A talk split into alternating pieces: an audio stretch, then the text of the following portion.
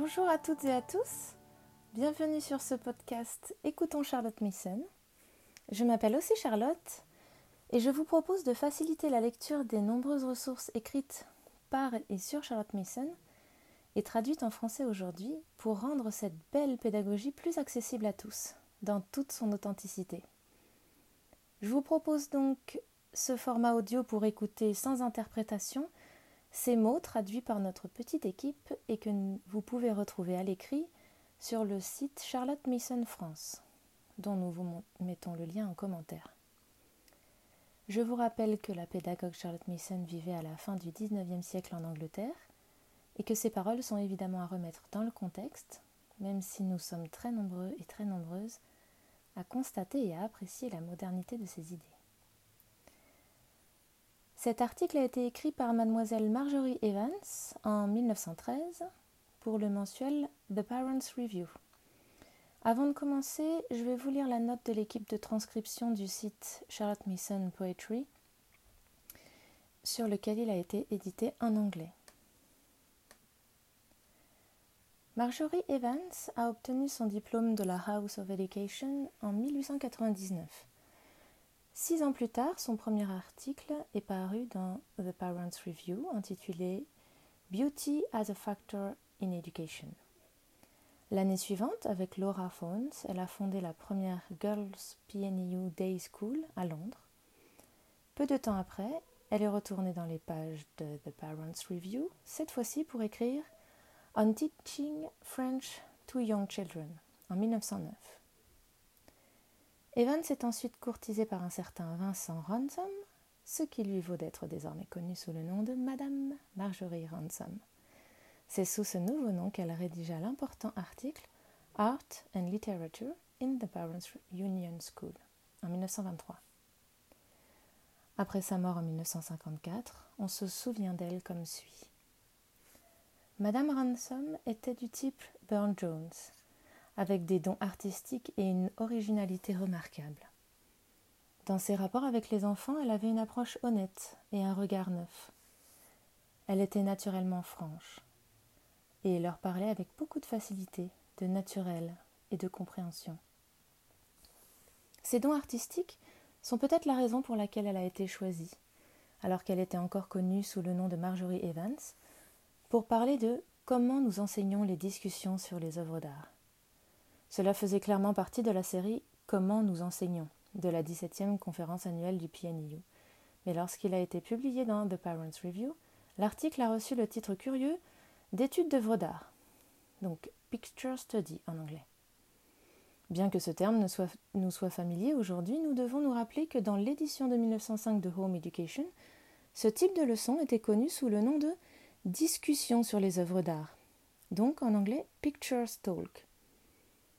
Pour autant que je sache, c'est la première fois que le PNIU utilise le terme d'étude d'œuvres d'art pour ce type de leçon. Après cet article, étude d'œuvres d'art est devenu un terme standard au sein du PNIU.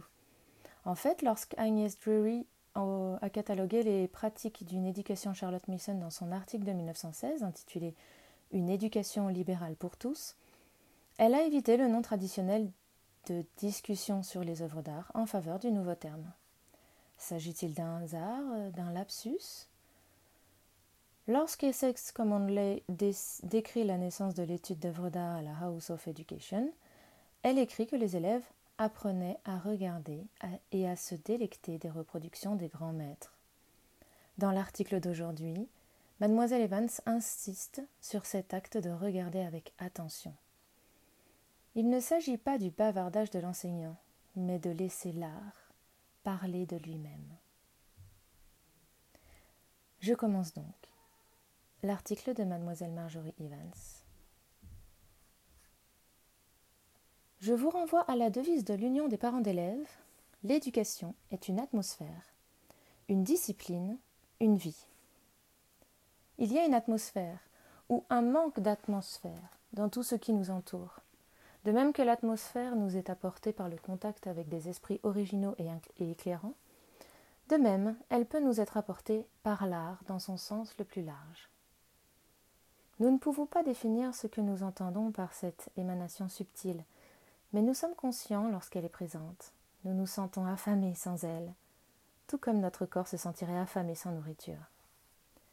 Nous contribuons à la créer nous-mêmes par nos actions et nos pensées. Si nous sommes des éducateurs au sens propre du terme, nous aidons inconsciemment les autres à la créer.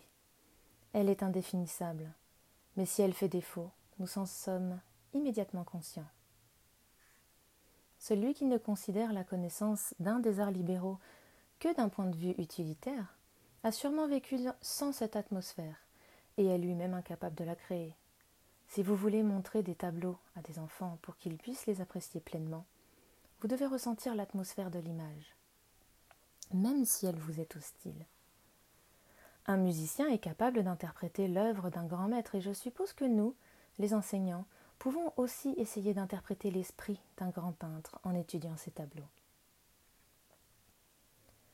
La connaissance de la technique est extrêmement intéressante, mais il est possible d'aimer étudier les tableaux sans avoir de talent artistique particulier.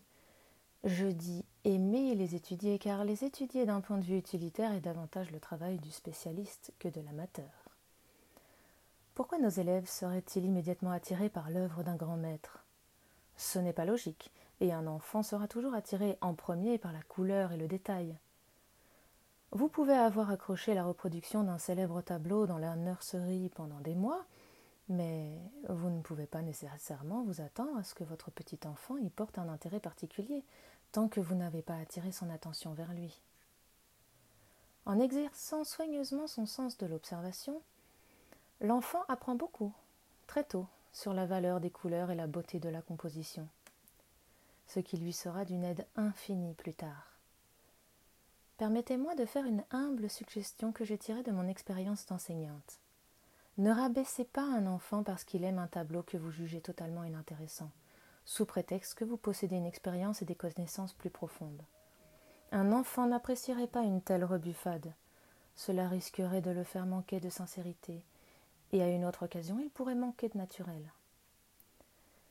Cherchez à savoir par des questions pleines de tact pourquoi une telle image lui plaît, et vous découvrirez généralement que c'est parce qu'avec son expérience limitée, il est capable de la comprendre. L'étude d'œuvres d'art est très importante dans le programme scolaire, parce qu'elle est une autre fenêtre ouverte sur la vie. Considérez-la comme un intérêt supplémentaire dans la vie de l'enfant. Wells dit, dans l'un de ses livres, La littérature, le théâtre, l'art, voilà le genre de nourriture qui permet à la jeune imagination de se développer en force et en hauteur.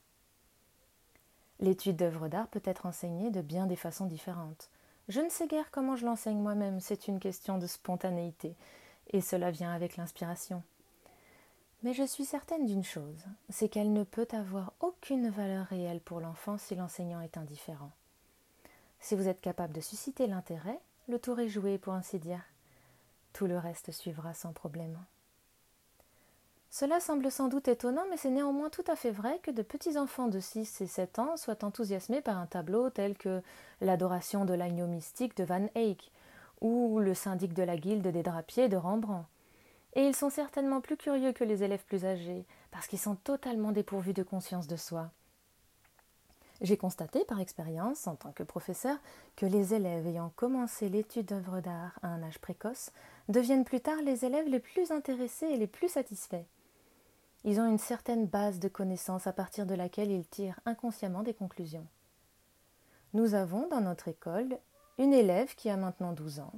Elle est en classe 2, en classe 3, pardon, et est bonne travailleuse. Elle est chez nous depuis l'âge de 6 ans. C'est l'élève la plus douée que j'ai dans ma leçon de discussion sur les œuvres d'art. Elle n'a aucun talent, mais elle s'y connaît et elle a déjà étudié six ou sept tableaux de maîtres que, tels que Botticelli, Giotto, Raphaël, Ghirlandaio, Le Pérugin, Turner, Corot, Millet, Bellini, Van Eyck, Rembrandt, Velasquez et beaucoup d'autres. Et le trimestre prochain, nous espérons étudier ensemble quelques œuvres de Carpaccio. Ce ne sont pas de simples noms pour elle. Elle sera capable de décrire assez minutieusement certains de leurs tableaux les plus célèbres. Elle prendra un réel intérêt à leurs œuvres lorsqu'elle les rencontrera dans les galeries et dans les maisons privées. Elle connaîtra un peu leur école et aura un léger aperçu de la personnalité du maître telle qu'elle s'exprime à travers ses tableaux. Elle sera capable de tirer de sa mémoire, très grossièrement sans doute, son impression du tableau. Vous pouvez douter un seul instant qu'un tel enfant sera un compagnon plus intéressant, qu'il aura une vision plus large de la vie, qu'il aura une meilleure compréhension du caractère et de toutes les choses qui comptent dans la vie que l'individu ayant les mêmes capacités. J'insiste sur ce point, car cela n'a absolument rien à voir avec le talent, qui n'a pas eu cette fenêtre ouverte. Je ne doute pas un instant que l'enfant doté d'un talent artistique déterminé trouvera une débouchée à son intérêt, quel que soit le système d'éducation. Imaginez une classe de petits garçons et de petites filles, dont l'âge varie entre 6 et 8 ans. Ils vont être initiés à l'étude de certains chefs-d'œuvre de Velázquez. Ils auront environ 11 semaines pour apprendre à connaître six tableaux tels que les suivants Les Minines, Les Fileuses, La Forge de Vulcain, Le Prince Balthazar Carlos à cheval, L'Infante Marguerite en bleu, La reddition de Breda. À moins de les emmener à la National Gallery ou à la Wallace Collection, il n'y a pas de couleur pour attirer leur attention, seulement une petite reproduction comme celle-ci. Il ne faut montrer qu'une seule image à la fois. Ne soyez pas trop généreux avec vos perles, gardez vos connaissances et prenez soin de tirer de votre élève tout ce qu'il a remarqué, avant d'offrir vos propres observations. Je présente Velasquez à ma classe à travers ce grand chef-d'œuvre qu'est La reddition de Breda. C'est un tableau qui ne peut manquer de susciter l'intérêt. Ils veulent tout de suite savoir qui a peint ce tableau. Ce n'est pas Rembrandt, le Hollandais, dont ils ont étudié les œuvres le trimestre dernier, mais un Espagnol. Où est l'Espagne? Quelqu'un la cherche sur l'Atlas. Il est né à Séville. Quelle est la capitale de l'Espagne? C'est là que vivait le roi? Montrez le portrait de Philippe IV, montrez le portrait de Velázquez dans le coin de l'image. Racontez brièvement comment Velázquez est devenu le peintre de la cour. Une petite connaissance historique de cette description est donnée à chaque leçon. L'élève continuera ensuite à s'intéresser au maître tout au long du trimestre, mais attention à ce que le tableau, en dehors du peintre, soit l'étude principale. Chaque élève de la classe trouvera quelque chose d'intéressant à vous dire sur, sur le tableau. Quelqu'un voudra sûrement compter les lances à l'arrière-plan. Ce n'est pas vraiment un élément important, mais n'oubliez pas que les enfants apprécient les détails. Les questions sur le tableau seront sans fin et faites attention à ne répondre qu'aux questions réfléchies. Les questions désordonnées doivent être ignorées avec tact. N'expliquez pas trop. La chose la plus ennuyante au monde est l'explication. Le professeur a une position délicate. Il doit faire preuve d'enthousiasme tout en restant en retrait. Vous pouvez emporter votre classe à ce moment-là, mais c'est le tableau qui doit influencer la classe, pas vous-même. Après avoir discuté du tableau pendant une dizaine de minutes, on demande à un ou deux élèves de la décrire de mémoire.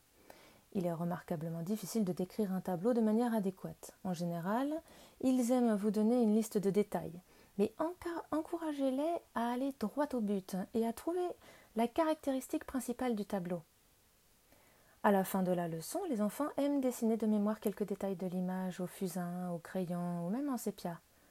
Cela les encourage beaucoup si le professeur peut en dessiner une représentation grossière au tableau et cela leur montre comment obtenir un certain effet avec quelques traits essentiels. Cependant, ils ne doivent pas considérer la leçon comme une leçon de dessin. Bien qu'ils dessinent à plat, je ne vois moi-même aucun mal à un tel dessin s'il aide les enfants à apprécier et à se souvenir de l'image. Les élèves plus âgés apprécient plutôt de copier l'image avec plus de soin. J'ai ici des copies très soignées de certains tableaux de Van Eyck, et comme je sais combien de temps et de peine la jeune fille a pris, je ne peux que conclure que ce travail a dû être bénéfique, car la concentration et la capacité à prendre de la peine sont des qualités qui font souvent défaut à l'enfant moderne. Une leçon destinée à une classe plus âgée est donnée à peu près sur le même modèle que le schéma que je viens de donner. Cependant, on peut donner plus d'informations historiques, encourager les élèves à se renseigner par eux-mêmes. La technique peut être étudiée plus attentivement et les différentes écoles de peinture peuvent être comparées en quittant le nouveau, ne leur permettez pas d'oublier l'ancien. Renvoyez-les constamment aux peintres qu'ils ont déjà étudiés, afin qu'ils se rendent compte de la valeur de leurs anciennes connaissances. Il est bon qu'ils tiennent un livre dans lequel ils peuvent placer toutes les reproductions des œuvres qu'ils ont étudiées. Le maître qui sera étudié au prochain trimestre est Carpaccio et j'ai des reproductions des six tableaux qui seront étudiés et que certains d'entre vous voudront peut-être voir. Il s'agit de la vision de Saint Augustin, Saint, Jérôme mène au monastère d'un lion, Saint Georges et le dragon, et le rêve Saint Ursule, l'arrivée de Saint Ursule à Cologne. Et la présentation de Jésus au temple. Voilà, j'espère que cet article vous aura fortement inspiré. Je vous laisse pour aujourd'hui et je vous dis à bientôt pour de nouveau. Écoutez Charlotte Mason.